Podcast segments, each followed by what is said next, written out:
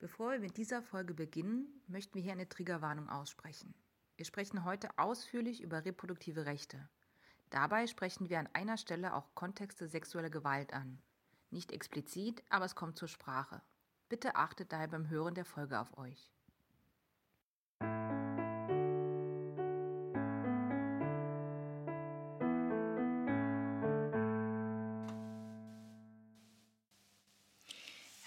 Und herzlich willkommen zum COSI Podcast. Uh, long time no here, würde ich sagen. wir hatten uns eine, eine kleine Pause gegönnt im COSI Podcast, aber wir sind zurück. Es ist das Jahr 2023. Ich bin äh, Sarah, meine Pronomen sind sie ihre und neben mir sitzt Benny. Hallo, ich bin Danny, meine Pronomen sind er bzw. ihm. Und wir wünschen euch erstmal ein frohes neues Jahr. Das darf man, glaube ich, auch äh, jetzt noch sagen. Es ist noch nicht, noch nicht Ende Januar, das kann man auch sagen. Und wir hoffen, ihr seid gut ins neue Jahr gestartet und wir haben einfach beschlossen, dass wir in diesem Jahr wirklich den Podcast mal wieder ja, wiederbeleben möchten, richtig? Ja, beziehungsweise die Pause entstand ja mehr oder minder dadurch, dass ähm, unser Kind zur Welt kam. Und das hat so ein bisschen natürlich auch den Zeitplan durcheinander geschmissen und das Ganze zum Jahresende, wo wir mit unserer Buchhandlung ja definitiv nicht unter Arbeitsmangel zu klagen hatten. das stimmt. Und das hat uns dazu auch gebracht, kurz mal drüber nachzudenken, wie wir, welche Themen, welche ähm, Rubriken wir aus den vergangenen Podcast-Folgen beibehalten wollen mhm. und oder ob wir es vielleicht ein bisschen anders machen wollen. Und zu letzterem sind wir gekommen. Mhm, genau. Und Sarah, magst du vielleicht kurz sagen, wie du dir die Podcast-Inhalte für dieses Jahr vorgenommen hast? Genau, also wir hatten beschlossen, dass wir dieses Jahr uns mehr auf ein großes Thema oder mehrere, vielleicht auch mehrere Themen, aber mehr so ähm, äh, auf ein großes Thema eigentlich fokussieren. Und, äh, pro Folge. Da, pro Folge, genau, mhm. natürlich, sorry. pro Folge natürlich äh, fokussieren und dass wir äh, das in dieser Folge besprechen.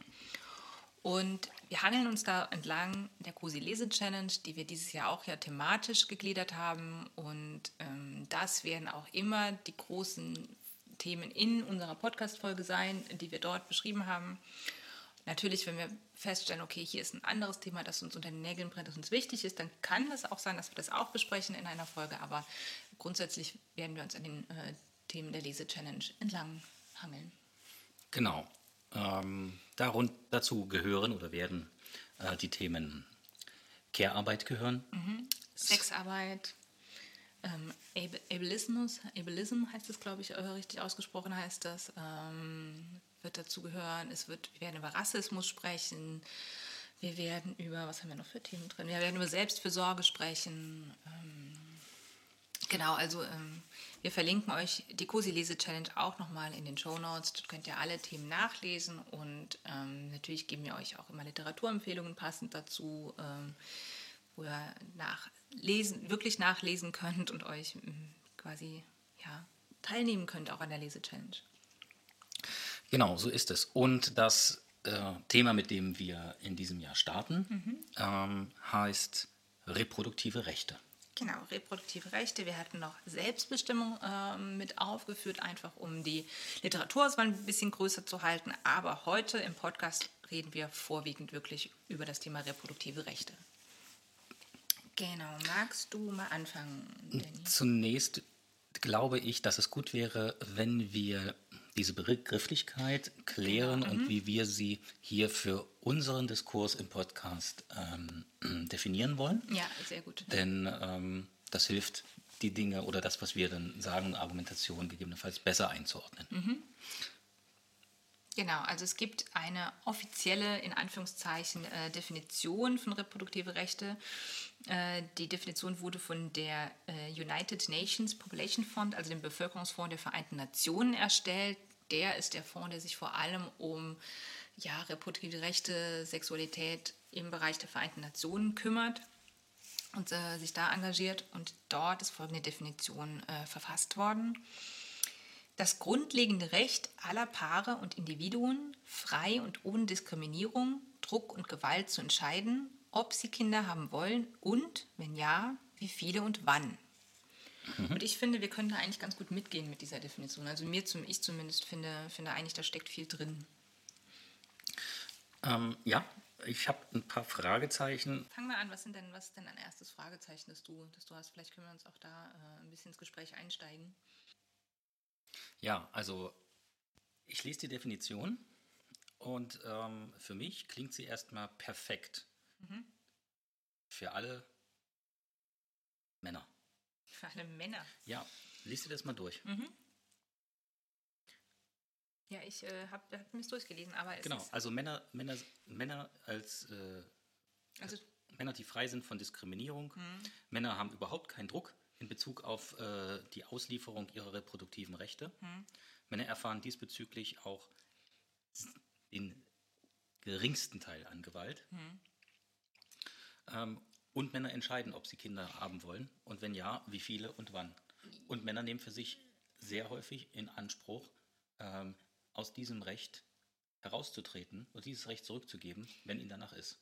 Äh, das ist richtig, aber also grundsätzlich ist es so, dass, dass dieses Recht oder diese Definition für Männer eher äh, schon Anwendung findet, das meinst du eher. Weil ich glaube, das wäre auch für Frauen bzw. für äh, Menschen, die äh, gebären können, schon genau das, was, wir eigentlich wollen, dass auch diese Menschen ohne Diskriminierung, Druck und Gewalt entscheiden können, ob sie Kinder haben wollen oder nicht. So.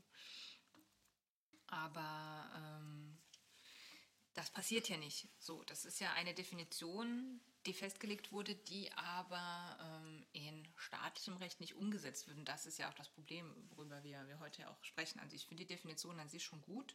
Mhm.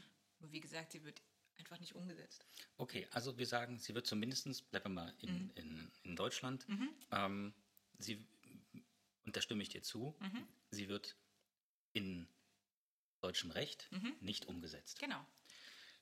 Wird sie denn in der, im Gerichtssaal der Gewohnheit umgesetzt? Also wird denn das Leben so praktiziert, selbst wenn es keine Gerichte gäbe oder keine Gesetze, in denen es geschrieben stünde in Deutschland? Nicht in Deutschland, nee, natürlich nicht, weil es eben das Gesetz gibt und weil es da eine sehr lange Geschichte von, davon gibt, wie Frauenkörper oder Körper, ich, ja, also Körper, die schwanger werden können, äh, genutzt werden für die verschiedensten Zwecke, aber nie ihnen das Recht gegeben, sich frei und selbst darüber zu, über ihre eigene Reproduktion zu bestimmen. Also das war diese Geschichte gibt es ja nicht so. Und deshalb ist es halt auch Gewohnheit, dass das nicht umgesetzt wird, dass es nicht diskriminierungsfrei ist und nicht gewaltfrei ist, äh, ähm, ob diese Person entscheiden kann, ob sie Kinder haben will oder nicht und wie viele.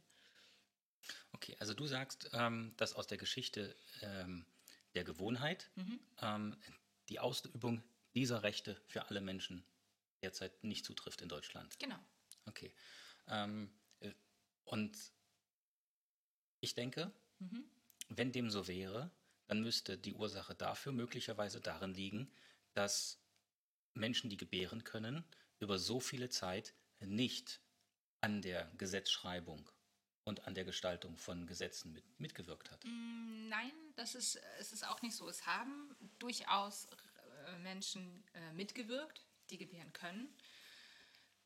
Die Frage ist halt nur, ähm, wie, wie haben sie das Gesetz, die Gesetze geschrieben? So, also es ist ja zum Beispiel auch so bei diesen äh, Pro-Life-Menschen, da sind ja auch Frauen dabei, also bei diesem Marsch für das Leben, die da gegen Abbrüche äh, aufmarschieren. Da könnte man ja erwarten, okay, das sind alles Männer oder Menschen, die nicht gebären können, aber da sind ja auch Frauen dabei, das sind ja auch Menschen, die gebären können, die sich trotzdem sagen, ich will keine Selbstbestimmung, ich will keinen Abbruch, sondern sobald äh, eine Person schwanger wird, muss sie das Leben auch das, das Kind auch austragen unter jeder, äh, unter allen Bedingungen. Also so einfach ist es leider nicht zu sagen, dass, es, äh, dass da Menschen einfach nicht mitgeschrieben haben an der Gesetzgebung. Es ist da find, meiner Meinung nach ein bisschen, ein bisschen komplizierter. Na, ich denke, das etwas länger an den Zeitstrahl hm. und nicht nur in wenigen Jahrzehnten. Ähm, und da würde ich schon eher dazu sagen, okay, wenn so wie ähm, Wahlrecht für Menschen, die gebären können, wovon der größte Anteil Frauen sind, mhm. ähm, verwehrt wurde über so viele Zeit und da trotzdem Rechte geschrieben wurden, mhm. auch in Bezug auf Sexualität und auch in Bezug auf ähm, die, äh, die Reproduktion, mhm.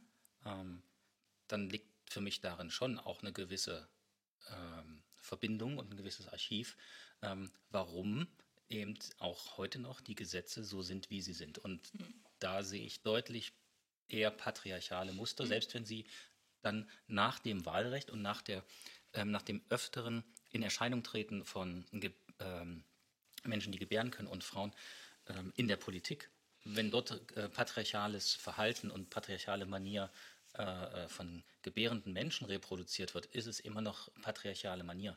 Ja, ja, klar. Also, dass es Patriarchat ist, das äh, stimme ich dir zu. Aber es ist nicht so, dass es äh, nur von Menschen geschrieben wird, die nicht gebären können. Dass das Patriarchat dahinter steckt, definitiv. Und auch immer die Frage, wem nützt es gerade, dass, Men dass Frauen oder dass Menschen, die gebären können, abtreiben dürfen oder eben nicht. Weil zum Beispiel, äh, ich habe auch ein bisschen Geschichtliches mitgebracht, zum Beispiel gab es ja ähm, definitiv schon mal andere Gesetze, die ein bisschen freier waren. Ähm, wann war das? Ich gucke hier gerade.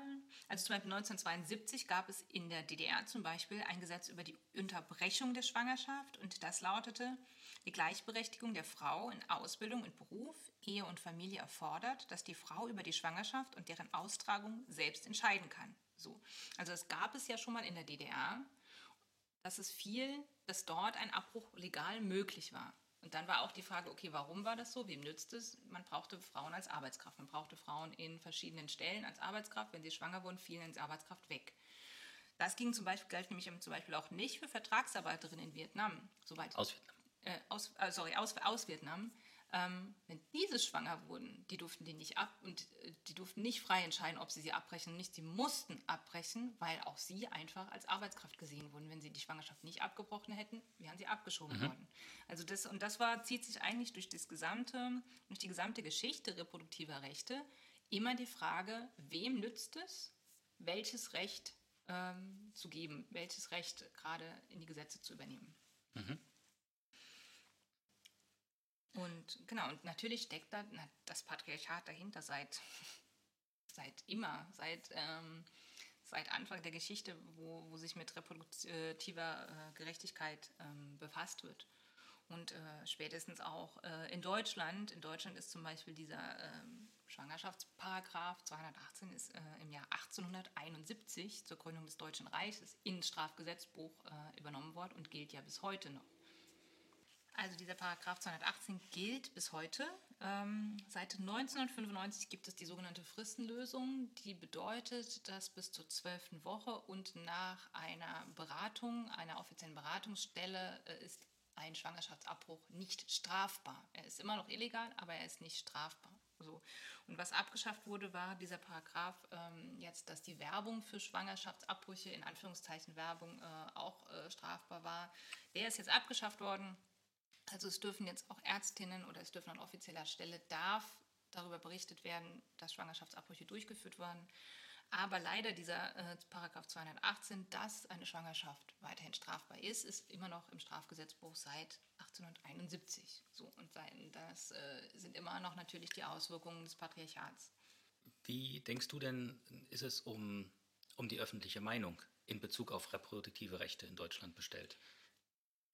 Sehr kontrovers. Also es gibt, äh, glaube ich, hoffe ich, immer mehr Menschen, die verstehen, dass, ähm, dass es eine Selbstbestimmung braucht, dass es auch äh, ein Schwangerschaftsabbruch auch zu einem Punkt der Selbstbestimmung dazugehört, dass Verhütung zur Selbstbestimmung dazugehört und ähm, auch ja, aber es gibt immer noch auch leider die Menschen, die sich dagegen aussprechen oder die die Selbstbestimmung absprechen, äh, die Selbstbestimmung der Gebärenden absprechen, sagen, okay, sobald dort auch nur eine befruchtete Eizelle existiert und eine Möglichkeit besteht, dass da irgendwann mal ein Kind rauskommt, ähm, äh, hebelt das die Selbstbestimmung der gebärenden Person aus und sie muss dieses Kind austragen.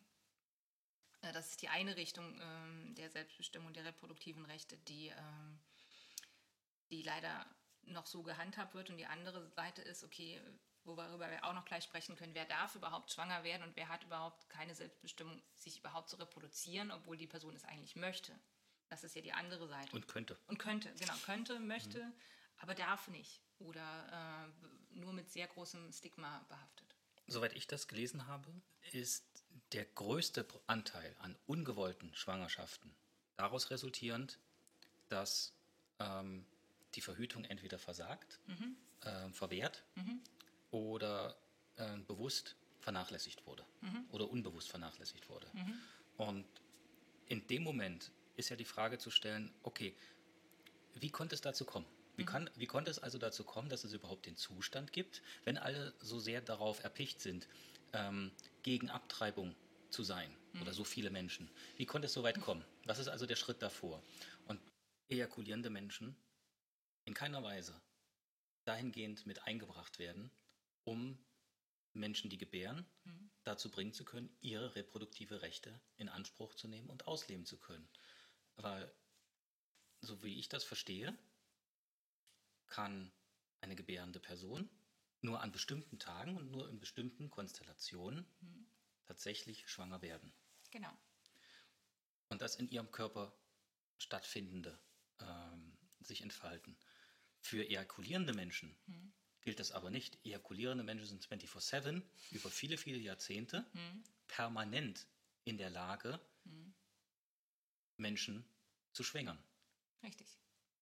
Und in dem Moment, wo die komplette Arbeit der Verhütung auf Menschen überlagert ist, die schwanger werden können und die Menschen alle Machtinstrumente und alle Hebel gesetzlich, wirtschaftlicher, wissenschaftlicher Na- Natur, alle Hebel in der Hand haben, das zu kontrollieren und darüber die Hoheit zu halten. In dem Moment ist dieser UN, diese UN-Definition nicht mehr als nice to say, ähm, hat aber, ist aber eine- zumindest in Bezug auf Deutschland und mit Sicherheit trifft das auf andere Länder auch zu, erstmal nichts mehr als eine leere Hülle. Genau. Die einzigen, und das ist das, was ich vorhin sagen wollte, und die einzigen, für die das keine leere Hülle ist, sind ejakulierende Menschen. Genau, und da kommen wir halt auch wieder zurück zum Patriarchat, weil es geht nicht darum, Schwangerschaften zu verhindern mit den Gesetzen, die gemacht werden. Das ist eigentlich nicht das höhere Ziel, sondern es geht um Kontrolle. Es geht um Kontrolle, wer darf schwanger werden und wer nicht. Von wem hätten wir gerne, dass diese Personen sich reproduzieren wünschen wir es uns, um den Staat zu erhalten oder was auch immer? Oder für wen würden wir es gerne einschränken, weil wir kontrollieren möchten, ja, welchen, was, welche Menschen wir quasi in unserem Land gerne hätten. Ganz, ganz drastisch gesagt. Das spielt dann ja mit rein, äh, dass wir zum Beispiel auch sagen, ähm, welche behinderte Menschen oder Menschen mit Behinderung dürfen die sich, dürfen die schwanger werden, selbst wenn sie es könnten oder nicht. Oder Menschen, die ähm, ja keinen, keinen deutschen Pass haben, aber in Deutschland leben oder die aus irgendeinem Grund auch schon so von Rassismus betroffen sind. Auch für diese Menschen ist es nicht so einfach oder nicht ohne Stigmata behaftet, hier einfach schwanger werden zu können oder nicht und auch so viele Kinder zu bekommen wie nicht. Also es geht ja äh, bei der Kontrolle oder bei reproduktiven Rechten, so wie sie in der Gesetzeslage ausgeführt sind, meiner Meinung nach nie drum, um Schwangerschaften zu verhindern, sondern immer um Kontrolle auszuüben. Volle Zustimmung. Es ist nichts anderes als ein weiterer Teil dessen, Menschen in der Verwendung zu halten oder Instrumente, um Genau. Menschen ausschließlich in ihrer, ihrer Existenz zur Verwendung zuzusprechen und für nichts mehr und auch nicht weniger. Genau. Und auch in, und in, Deu in Deutschland ist da keine Ausnahme. Natürlich nicht. Und Deutschland hat auch ähm, da ja auch eine, eine Geschichte drin, auch diese großen äh, Organisationen, die sich heute um äh, darum kümmern, um Beratungsgespräche kümmern zu Schwangerschaftsabbrüchen, aber auch zu Familienplanung und zu Schwangerschaft. Auch da ist ja eine Geschichte drin, äh, die darauf abzielt, wer darf sich reproduzieren, wer ist, welche Verwendung brauchen wir für welche oder welche Menschen brauchen wir zu welcher Verwendung. Also zum Beispiel auch das ähm, Pro Familia hat ja auch eine Geschichte, ist ja im Moment da, das große, die große Organisation, an die sich viele Menschen richten, die schwanger sind, auch was Familienplanung betrifft, aber auch was Schwangerschaftsabbrüche betrifft, kannst du dich dorthin wenden und bekommst auch dort einen Beratungsschein. Pro Familia hat aber natürlich auch einen, äh, eine Geschichte, ähm, die, ja, die darauf abzielt oder ist entstanden aus einem, ähm, aus einem, einer Organisation, die unter anderem auch darauf abgezielt hat, Menschen mit Behinderung äh, ihr reproduktives Recht zu entziehen. Also äh, Pro Familia ist ein Teil der IPPF, das ist das International Planned Parenthood Federation. Ähm, die, ist in, die ist in Mumbai gegründet worden damals ähm, in Indien in den 1950ern. Und eine der Gründungsfiguren war Margaret Sanger. Margaret Sanger, ich weiß nicht genau, wie man sie ausspricht. Und damals war das äh, der Konsens, Verhütung ist legal und muss verfügbar sein. Ja, und sie hat auch, Margaret Sanger hat auch 1916, schon viel früher, ähm, das Institut für Familienplanung und Geburtenkontrolle in Brooklyn äh, gegründet. Aber, und das war das ab 1920, hat sie sich zusammen mit ganz vielen anderen auch äh, zum Thema Eugenik gewidmet. Also zu sagen, okay, ähm, für Menschen ohne Behinderung, da schauen wir drauf, okay, wie können wir die unterstützen bei ihrer reproduktiven Gerechtigkeit, aber für Menschen mit Behinderung, da sind wir ganz klar, okay, die müssen sterilisiert werden. Und das muss, äh, diese Menschen dürfen sich nicht, äh, dürfen sich nicht fortpflanzen. So, und ähm, auch ein Hans Hamsen, der ist ein, auch ein Mitbegründer und Präsident und Ehrenpräsident von Pro Familia, ähm, war auch ein sehr großer Eugeniker und äh, auch sehr großer Befürworter dafür, Menschen mit Behinderungen sterilisieren zu lassen und diesen Menschen quasi die reproduktiven Rechte zu entziehen. Und das ist ja auch heute immer noch das Thema, dass es um Kontrolle geht und wer darf sich reproduzieren, wer nicht. Und auch heute ist es ja für Menschen mit Behinderungen längst noch nicht so, dass die Rechte, die für ähm, andere Menschen Geld, jetzt schon gelten, so eingeschränkt sie auch sein müssen, auch für diese Menschen einfach so umsetzbar sind. Mhm. Genau, also es gibt zum Beispiel auch äh, das Thema, dass Menschen Behinderungen, die zum Beispiel in einer Einrichtung sind, die oft äh, prophylaktischen Drei-Monats-Spritze bekommen, die dazu führt, äh, eine Schwangerschaft zu verhüten ähm, ohne ob diese Menschen überhaupt sexuell aktiv sind oder nicht, ist, wird, wird gar nicht nachgefragt, sondern es ist einfach nur, okay, äh, ja, diese Menschen bekommen das verschrieben. Es ist ähm, auch einfacher für die betreuenden Personen damit umzugehen und äh, es wird quasi prophylaktisch gemacht. Also das ist auch so zum Thema äh, reproduktive Rechte. Wir äh, haben uns jetzt gerade mit dem Thema Abtreibung ähm, befasst, was aber ja nicht das Einzige ist, was äh, reproduktive Rechte äh, betrifft. Und ich würde gerne auch nochmal auf deinen Punkt nochmal zurückgehen, mit zu sagen, okay, ähm, dass Verhütung quasi ja gerade ein sehr ein Thema ist, das mehr bei den Menschen liegt, die Schwangerschaft austragen, als anstatt bei den Menschen, die ja, ejakulieren, richtig? Mhm, genau, können wir, mhm. das äh, lässt sich so sagen. Genau. Ähm, Menschen, die ähm, Spermien ejakulieren äh, können, werden komplett aus der Verantwortung genommen mhm. in Bezug auf ähm, reproduktive Rechte. Mhm. Ähm, und zwar auf, ich habe das vorhin schon gesagt, auf mehreren Ebenen. Zunächst oder zum einen auf Glaubens-, auf religiös, religiösen Ebenen. Mhm. Ähm, wo ähm, über die Glaubensdoktrin mhm. Verhütung, in irgendeiner Form stigmatisiert oder dahingehend stigmatisiert wird, mhm. dass sie entweder komplett äh, als äh, äh also ja, ja, klar. Das hängt ja auch wieder mit diesem, mit diesem Bibel zusammen, da geht hin und mehret euch und es ist ja auch nichts anderes als mhm. Macht. Genau. Dann auf wissenschaftlicher Ebene. Mhm. Ähm, in so vielen Bereichen der Medizin, und hier ordnet sich das einfach nur nahtlos ein, mhm. ähm, ist die hormonelle Komplexität, mhm. wenn ich mhm. das richtig verstanden habe, die hormonelle Komplexität von Menschen, die gebären können, der medizinischen Wissenschaft in Kombination mit wirtschaftlichen Ambitionen ein Dorn im Auge. Mhm.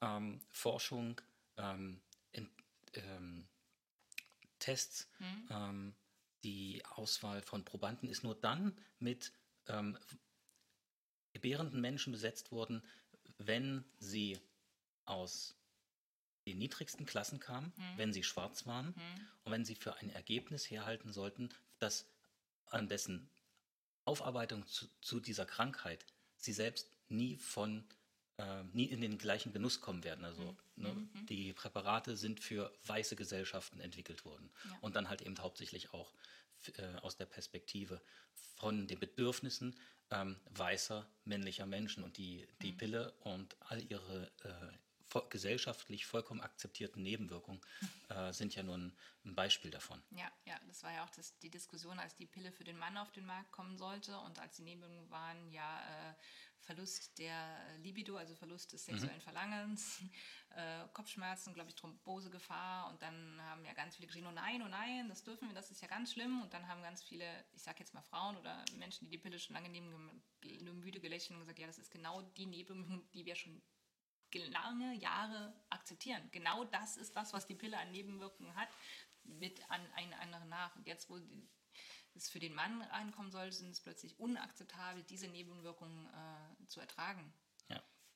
Also reden wir ganz konkret über, was können ejakulierende Menschen ganz konkret tun, mhm. ähm, wenn sie denn selbst auch gegen Abtreibung, äh, gegen Abtreibung sind. Mhm. Ähm, also Kondome verwenden. Mhm.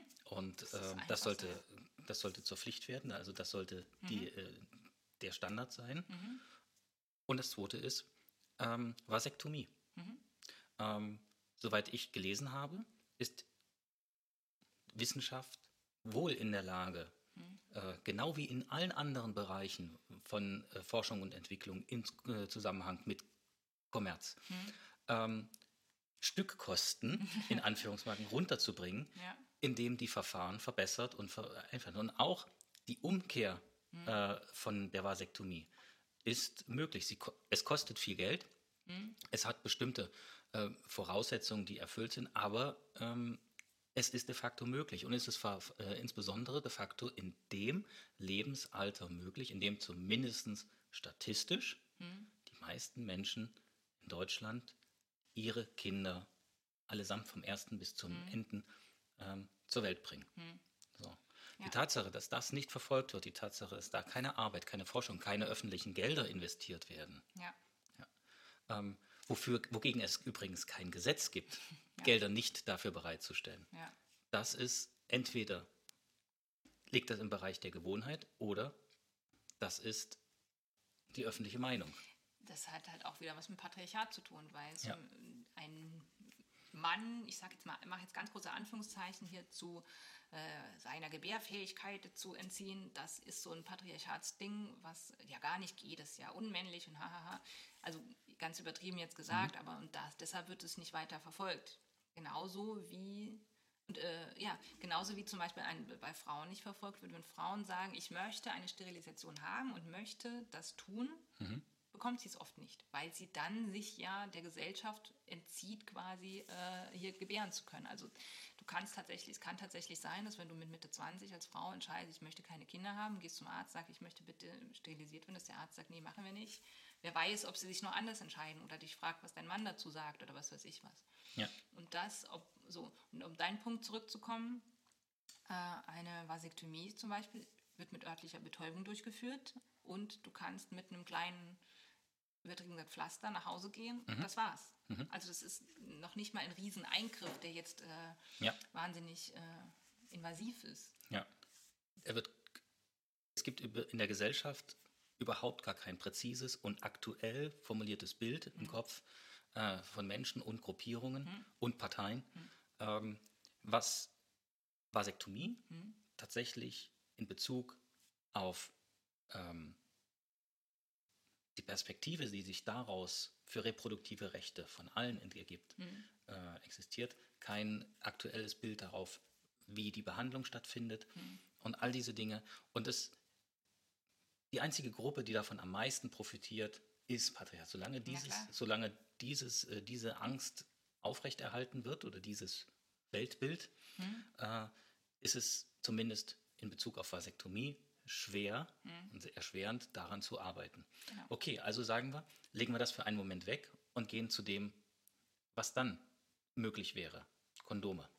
Während du das jetzt gesagt hast, habe ich mir so äh, Gedanken gemacht und mir das überlegt, was gibt es für Lösungen für ejakulierte Personen zu verhüten? Es gibt die Vasektomien, es gibt das Kondom. Gibt es noch irgendwas, was ich gerade vergessen habe?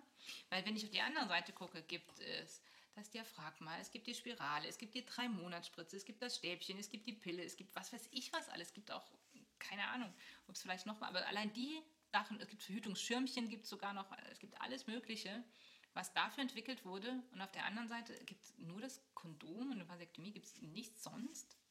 Na, es gäbe noch äh, die Möglichkeit, ähm, also äh, mhm. während des Sex dann ähm, rauszuziehen. Ach, ja, okay. Ähm. Nur fürs Protokoll ja, und nur der Vollständigkeit halber.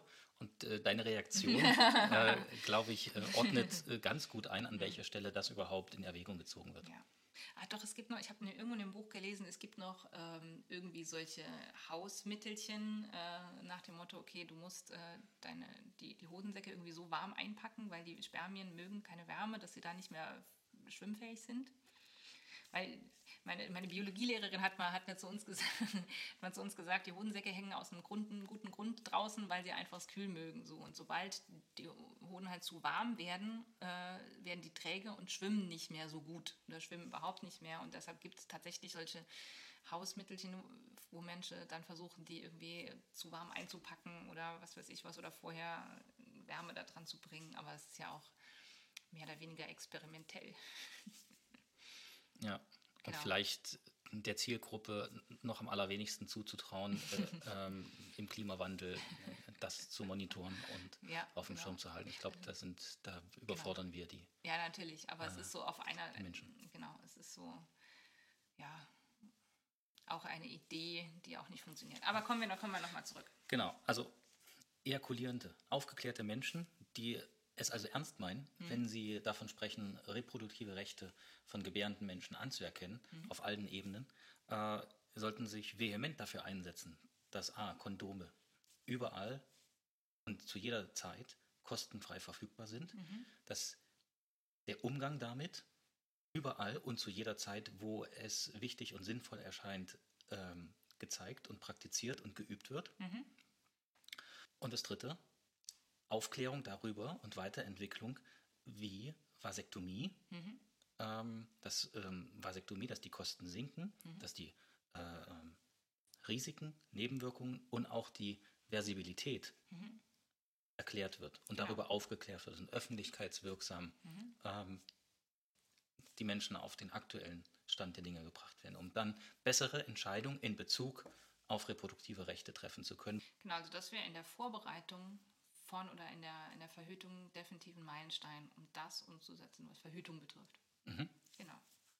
Und wenn es dann tatsächlich so ist, muss es, äh, reden wir natürlich über das, was wir die ganze Zeit auch reden, äh, öffentlich über Schwangerschaftsabbrüche, über eine selbstbestimmte äh, Entscheidung darüber, ob ich eine Schwangerschaft fortführen möchte oder nicht. Mhm. Genau. Und da muss definitiv dieser Paragraph aus dem Strafgesetzbuch raus. Dazu muss eine ähm, ja, und auch zugetraut werden, Gebärdenden, dass sie eine Entscheidung treffen können und dass sie die nicht leichtfertig tun mit dieser Fristenlösung, das ist ja auch Quatsch.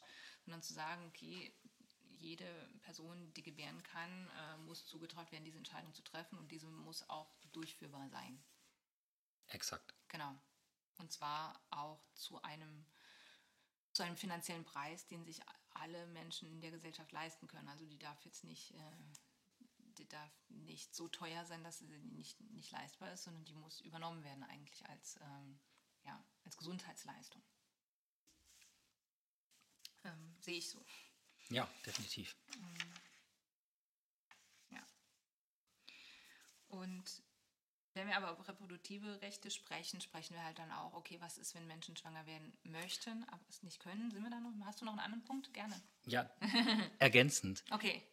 Alle zur Verfügung stehenden Verhütungsmittel gegenwärtig sollten für diese gleichsam Ach, kostenfrei sein. Ja, natürlich. Achso, sorry, ja. Ja, ja. ja stimme ich dir voll zu. Stimme also das wäre das, ja. wäre das Bare Minimum. Ja, stimme ich, dir, stimme ich dir total zu. Das müsste so sein. Ja. Genau.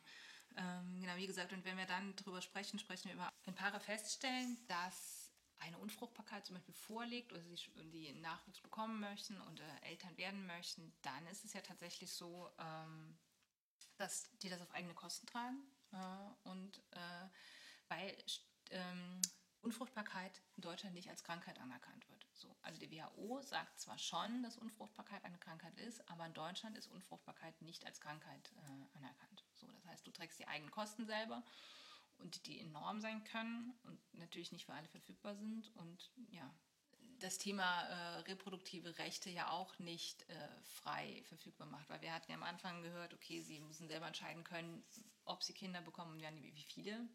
Aber wenn sie keine Kinder bekommen, bekommen können auf natürlichem Weg und nicht frei in der Entscheidung sind, Hilfsmittel ähm, in Einsatz zu bringen, die, äh, damit sie Kinder bekommen, verstößt das ja auch gegen die, diese Definition von reproduktiven, reproduktiven Rechten. Und jetzt gibt es ja diese, das Argument, ähm, dass die ejakulierenden Partner an der Schwangerschaft ja auch ein Recht auf die Kinder haben. Hm. Und das, äh, und ich denke, Moment, differenziert betrachten. Hm. Ja, du hast, das, das kann ja sein. Hm. Nur A, kein ejakulierendes Individuum hat das Recht darauf, ein Kind von jeder gebärenden Person erwarten zu dürfen und, hm. aus, also, und, und die Austragung erwarten zu dürfen. Hm. Ähm, Achso, das meinst du, okay. Ne? Also hm. das, das kann einfach sein, dass, es, dass, dass es nicht diese Person ist, hm. mit der du ein Kind zur Austragung bringen wirst oder ein hm. Kind zur Austragung kommt, für das du dich dann Eltern nennen kannst, ja. sondern das kann sein, dass es eine andere Person ist. Ja. Und das ist okay, Oder, wenn, ja. wenn es, denn das verletzt nicht die Selbstbestimmung und die reproduktiven Rechte der äh, Personen, die nach einer ungewollten Schwangerschaft, hm. mindestens von einer beteiligten Person, hm. diese Rechte äh, umgesetzt haben möchte. Und natürlich kann, sollte es und muss es in einer Gesellschaft sein, dass der Zeitpunkt, bis wohin ungewollte Schwangerschaften ähm, beendet werden, dass dieser Zeitpunkt verhandelt werden sollte und immer wieder zur Diskussion stehen wird. Das, das, dem können wir uns, äh, kann sich eine Gesellschaft äh, nicht entziehen. Mhm. Also du meinst bis zu welcher Woche? Genau, bis ja. zu welcher Schwangerschaftswoche. Genau. Und das würde ich mir jetzt hier auch nicht anmaßen, mhm. das äh, zu wissen, wann das ist. Mhm. Ähm, aber zwischen dem Punkt und dem Punkt Null, hm. zwischen gar nicht oder ein Zeitraum, da, das macht einen Unterschied ja, in Bezug auf äh, die Verwirklichung reproduktiver Rechte. Definitiv, definitiv. Also jetzt äh, könnte man ja sagen, ich hab, wir haben ja selber ein Kind mittlerweile und ich bin ja durch eine Schwangerschaft durch. Jetzt könnte man sagen, ach ja, du musst ja wissen, wie, wie toll das alles ist. Und genau deshalb bin ich immer noch pro Choice, weil ich weiß, was eine Schwangerschaft bedeutet. Ich, weil wir wissen beide, was mhm. Elternschaft bedeutet. Das ist nichts, was Mensch einfach so nebenbei macht. Das ist nichts, das ist etwas, was tiefgreifend in deinen Körper eingreift. So, das verändert deinen Körper, deine Hormone, deinen Tagesablauf, das verändert alles. Und von daher muss es eine Regelung geben, um selbstbestimmt darüber zu entscheiden können, möchte ich das oder nicht. Ja. Die gefährlichste Situation, die wir haben, ist die, dass wenn je restriktiver oder je aggressiver hm. die, reproduktiven, die reproduktiven Rechte gebärenden Menschen hm. verwehrt werden, umso höher liegt die Zahl der Schwangerschaften, die im Untergrund unter hygienisch hm. zweifelhaften Bedingungen hm. und von ähm, bisweilen oder unbekannt erfahrenem Personal hm. ähm, vorgenommen werden. Ja. Also nichts davon führt ja dazu, dass es weniger nee. ähm, Abbrüche gibt. Die Abbrüche finden woanders statt. Ja, ja. Kein, kein Land, das Gesetz zum Schwangerschaftsabbruch hat, also restriktive Gesetze, führt dazu, dass weniger Schwangerschaftsabbrüche durchgeführt werden, sondern einfach nur weniger sichere Schwangerschaftsabbrüche. Ich glaube, das einzige Land, das keine Gesetze zur Schwangerschaftsabbruch hat, also auch keine Regelungen, dass es das nicht erlaubt ist, ist Kanada. Kanada gelten Menschenrechte ab der Geburt und davor sind Schwangerschaftsabbrüche möglich mhm. und führt nicht dazu, dass es mehr Schwangerschaftsabbrüche gibt, sondern im Gegenteil. Es gibt so viele wie in anderen westlichen Ländern auch, aber sie können eben sicher durchgeführt werden. Und es gibt, führt dazu, dass weniger auch Müttersterblichkeit äh, existiert, weil einfach sicherer Zugang zu Schwangerschaftsabbrüchen herrscht. Mhm. Und das ist alles. Und genau, das ist, glaube ich, das einzige Land weltweit aktuell, das es nicht in der Gesetzgebung in irgendeiner Form äh, aufgeführt hat. Und das ist äh, ganz schön krass. Und das mag, das mag hm. offen, offenbar ist das in irgendeiner Form gesellschaftlich äh, verhandelt mhm. und bis zur Gesetzgebung gebracht worden. Genau. Und nicht nur äh, Gewohnheit oder ähm, öffentliche Meinung, sondern äh, es gibt einen Rechtsanspruch drauf. Genau. Ja. ja. Kommen wir nochmal zurück auf ähm, die Definition mhm. und auf die Frage, okay, wo stehen wir denn jetzt da nun? Äh, für wen ist diese Definition?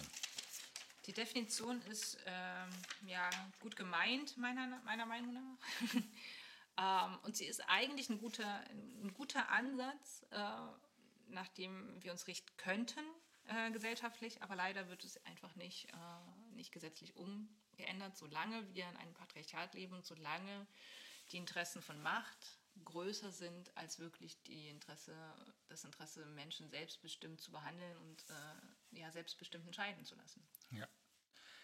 Ich möchte noch auf einen Aspekt kommen, mhm. den hatte ich kurz angeschnitten schon ein paar Mal. Und zwar geht es mir um den Teil, dass die Verwehrung von reprodu reproduktiven Rechten mhm. für gebärende Menschen mhm. kommerziell wertvoller ist als ihre Erteilung. Na klar. Weil der gesamte Teil, dieser Teil mhm. ähm, der pharmazeutischen Wertschöpfung, all mhm. das, was dort drin steckt, mhm. sind diesen Teil erheblich äh, ähm, mehr rauszuholen mhm. ja, ja. als in jeglicher anderen Form. Denn die Ver-X-Fachung der Produktion von Kondomen hm. würde nämlich, na, selbst wenn, wenn ich der größte Fan von Kapitalismus wäre, hm. dazu führen, dass die Preise pro Stück ja sinken müssen. Das heißt, die Wertschöpfung pro Stück ist also erheblich geringer hm. von einem Produkt, das seine Entwicklungsreife erledigt hat. Das, also, ja. Es sei denn, es kommt jemand um die Ecke und sagt, boah, ich habe hier noch ein richtig krasses Ding, ähm, was das Produkt Kondom betrifft. Hm. Aber bis dahin ist das ausgereift. Hm. Da, da, red, da, reden wir über Farbe und Geschmack und, und, so, und solche Sachen. Und das ist okay. ja. ähm, aber ansonsten war es das. Ja. ja. Und in diesem Bereich, der, der so, ähm, der nicht entwickelt wird, hm. ähm, wo die, wo Verhütung allein auf Kosten, auf emotionaler, auf physischer und psychischer Last hm. der gebärenden Menschen liegt, da ist einfach so verdammt viel rauszuholen. Ja. Dass dieser Zustand möglichst über Jahrzehnte und Jahrzehnte und Jahrhunderte und Jahrhunderte aufrechterhalten werden könnte, mit allen möglichen Mitteln und Argumenten aus allen möglichen Ecken, äh, die es in gesellschaftlichen ähm, Kontexten nur geben kann. Ja klar, das ist wieder Patriarchat und Kapitalismus, dieses Handschütteln, Shake Hands, Shake Hands Emoji einfügen. Genau. Breiten Bogen geschaffen über das Thema reproduktive äh, Rechte. Wir sind von Verhütung haben wir angefangen zu Schwangerschaften, zu ähm, Abtreibung oder auch zu ungewollter äh, nee, Schwangerschaft, gewollter Schwangerschaft, die nicht äh, leider nicht möglich ist oder leider mhm. nicht äh, natürlich im Wege stattfinden kann. Ja, reproduktive Rechte ist ein weiteres Beispiel eigentlich dafür, wie Menschen die als Individuen in der Lage wären, hm. Verantwortung für ihr Handeln zu übernehmen, in dem Fall ejakulierende Menschen, hm. auf struktureller und auf institutioneller Ebene davon entlastet werden hm. und in diese Entlastung und in diese Verantwortungslosigkeit hineinsozialisiert werden, sodass es heute und in Zukunft ungleich schwerer ist, an diesen Punkt zu kommen, ähm, dass zum Beispiel Kondome und die Verwendung von Kondomen die Pflicht ist und ähm, mhm. Die Nichtnahme dann entsprechend nur bei gewünschter Schwangerschaft. Genau. Wir haben einen Punkt bis jetzt noch nicht angesprochen, der sich aber eigentlich von selbst versteht und das ist natürlich ähm, die, äh, wenn Menschen unter Gewalt, unter sexueller Gewalt ja. schwanger werden ja. und diese ähm, ähm, Schwangerschaft beenden wollen. Mhm dass das ähm, nicht gewährt wird, ist ein Verbrechen in sich. Klar, natürlich, natürlich ist es ein Verbrechen in sich, aber ähm, das geht für mich in dem Punkt rein. Auch da ist es ja eine Selbstbestimmung. Äh, okay, zu sagen, okay, ich bin jetzt in dieser Situation, dass ich schwanger bin und entscheide ich, dieses Kind zu behalten oder nicht. Das ist für mich auf einer, natürlich ist es anders entstanden, natürlich ist es ein Verbrechen, aber auch hier zählt das, das Thema Selbstbestimmung und wir brauchen weniger diese Fristenlösung zu sagen, okay, wir müssen uns beraten lassen, wir brauchen auch da, es geht so ein anderes Thema, eher ja, so Beratung oder Fortführung für Menschen, die Traumata erlebt haben und das aufzuarbeiten. Dann kann es sein, dass diese Person sich dann trotzdem entscheiden, sagt, ich möchte das Kind behalten oder ich möchte es nicht behalten. Aber das zählt für mich unter das Thema Selbstbestimmung. Selbst, selbst frei entscheiden zu können, möchte ich das oder möchte ich das nicht. Und das sollte jede Person können. Mhm. Natürlich Menschen, die eine solche traumatische Erfahrung haben, erst recht, aber auch jeder anderen Person sollte das freigestellt werden, ähm, das zu entscheiden. Es gibt äh, Initiativen, mhm. zahlreiche Initiativen, äh, die auf unterschiedlichen Ebenen ähm, sich engagieren mhm. ähm, für reproduktive Rechte mhm. und deren Entfaltung und Anwendung. Genau. Und es gibt auch Menschen und Menschengruppen, die sich ganz stark dafür engagieren, dass der Zustand in Deutschland, in dem immer weniger Menschen es immer weniger Menschen, medizinisches Personal, immer weniger Ärztinnen mhm. gibt, die ähm, Schwangerschaftsabbrüche praktizieren, mhm. ähm, dass dieser Zustand beendet wird und umgekehrt wird. Mhm. Denn wenn beispielsweise an einer Klinik, an einer großen Klinik, die äh, Chefärztinnenschaft ähm, sich ähm, qua Amtes gegen die mhm. Besetzung oder gegen ähm, die, das Angebot von Schwangerschaftsabbrüchen äh, äh, ausspricht, mhm. dann führt derzeit juristisch kein Weg dran vorbei, es sei denn die äh, Arbeitgebendenschaft ähm, interveniert und das ist bedauerlicherweise in zu wenigen Fällen der Fall. Genau. Ähm, wir listen auch hierzu äh, Namen und Institutionen mhm. äh, in den Shownotes auf, mhm. ähm, die für euch vielleicht relevant sein könnten. Genau.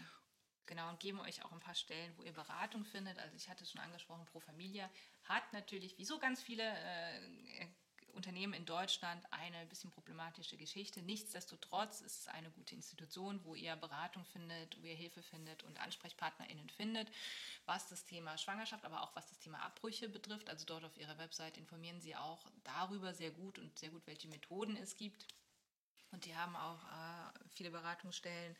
Aber es gibt noch ganz viele andere ähm, Stellen, auch international, die wir euch mal auflisten. Also es gibt zum Beispiel das Abortion Support Network. Das ist leider, glaube ich, nicht in Deutschland, aber es ist zum Beispiel ein internationales äh, Netzwerk, das Menschen hilft, äh, bei ihrer Schwangerschaftsabbruchhilfe zu bekommen. Es gibt äh, Cocoon in Berlin, ist ein Hebammennetzwerk für queere Eltern, die auch äh, queeren Eltern helfen, die sich für eine Schwangerschaft zum Beispiel entscheiden, die auch dort helfen mit äh, Geburtsvorbereitungskurse eher auf queere Elternschaft ähm, ähm, ausgerichtet. Also es gibt verschiedene ähm, Websites und verschiedene Organisationen, die wir euch alle in die Shownotes schreiben, wo ihr euch gerne mal äh, darüber informieren könnt. Und wir gucken auch, dass wir in die Shownotes äh, das Verzeichnis schreiben, wo ein Schwangerschaftsabbruch möglich ist. Äh, es gibt da ein, ein Bundesverzeichnis, wo man das nachsehen kann, wo auch die ÄrztInnen aufgelistet sind, äh, bei denen das möglich ist. Ich würde da noch ähm, ergänzen in Bezug, mhm. über, den, über das Stichwort Pro Familia. Ähm, wenn es sich um eingetragene Vereine handelt, mhm. die gemeinnützig mhm. hier äh, ähm, agieren, mhm. dann müssen wir gegenwärtig in der Gesellschaft, in der wir uns befinden, ein Stück weit Milde und Nachsicht mit diesen Vereinen dahingehend walten lassen, mhm. als dass ihnen die Gemeinnützigkeit ähm, oder dass sie unter dem Risiko arbeiten, die Gemeinnützigkeit entzogen zu bekommen, wenn ihr Arbeiten, in dem Fall eine verbesserte äh, strukturell verbesserte äh, Beratung und Begleitung bei Schwangerschaftsabbrüchen mhm. eben dem institutionell, patriarchal, gesellschaftlich gewollten entgegensteht. Mhm. Und dann wird über das Finanzamt die gemeinnützig anerkannt und dann sind die mhm. sind insbesondere, also Fördermittel sind weg, ähm, finanzielle Zuwendungen etc. Also da bricht sehr viel weg das können wir uns noch weniger leisten als ja. Gesellschaft für ähm, Frauen und äh, gebärende Menschen, die ihre reproduktiv reproduktiven Rechte mhm. ähm, einfordern. Und ansonsten können wir uns allen nur empfehlen, mehr über reproduktive Rechte zu sprechen, uns mehr zu informieren, mhm. mehr zu lesen, mhm. mehr darüber zu schauen ähm, und uns auch ähm, mehr zu beieinander zu sein und zu begleiten. Mhm. Dass beispielsweise männliche CIS-Personen im Freundinnenkreis, wenn es dort solche Situationen gibt, vielleicht auch mal bei einem Beratungsgespräch dabei sind, wo so ein Schein abzuholen ist mhm. als Support Act. Ich weiß jetzt nicht, ob das möglich ist, ob Begleitpersonen mhm. dabei sind, aber wenn, wenn das sein sollte, mhm. so einfach, dass wir mehr füreinander da sind mhm. und das auch sichtbarer machen in der Öffentlichkeit, denn das könnte könnte auch dazu beitragen, dass sich ähm, die Gewohnheit und die öffentliche Meinung ändert. Mhm.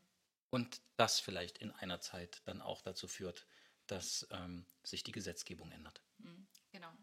Und bei der nächsten Wahl mal genau Wahlprogramme lesen und gucken, okay, wo wird das Thema reproduktive Rechte angesprochen, wird das Thema, äh, kommt es im Wahlprogramm vor? Und welche Partei unterstütze ich in dieser, dieser Sinn? Wir machen hier keine Parteienwerbung, aber es gibt Parteien, die haben das Thema drin. Es gibt Parteien, aber die schicken äh, noch heute ähm, Grußworte an den Marsch für das Leben.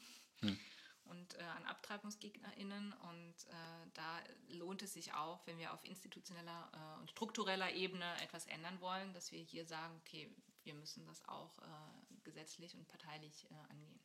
Ja. Danke, Sarah. Danke, Danny. Genau, wir hatten wieder sehr viel angesprochen. Also in diesem Podcast wäre noch tausend Dinge, die reproduktive Rechte, was wir noch ansprechen könnten, aber wir wollen es erstmal hier, hier bei dem Thema belassen und äh, freuen uns aber, wenn ihr mit uns ins Gespräch kommen möchtet äh, darüber. Möchtest du, wir werden viele äh, oder einiges an Literatur, die wir bei ja. uns in der Buchhandlung mhm. ähm, anbieten, ähm, in den Shownotes nennen. Mhm. Gibt es ein äh, Buch, das für dich ähm, outstanding ist in Bezug auf, äh, auf das Thema, was du ganz besonders empfehlen möchtest? Genau, wo ich sehr, sehr viel mitgenommen habe, war das Buch Selbstbestimmt für reproduktive Rechte, ist von einem HerausgeberInnenkollektiv, also das ist Gesine Agenda, Patricia Hecht und Dina Riese.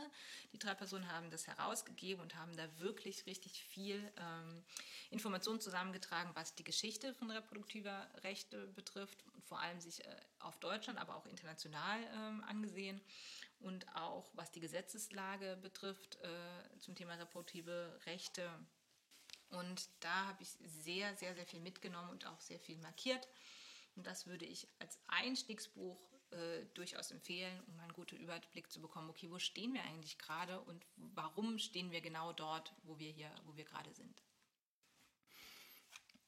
Was ist deine Buchempfehlung dazu? Ja, also meine Buchempfehlung ist ganz klar Ejaculate Responsibly ähm, von Gabriel Blair, was ich vorhin schon mhm. ähm, äh, zitiert hatte.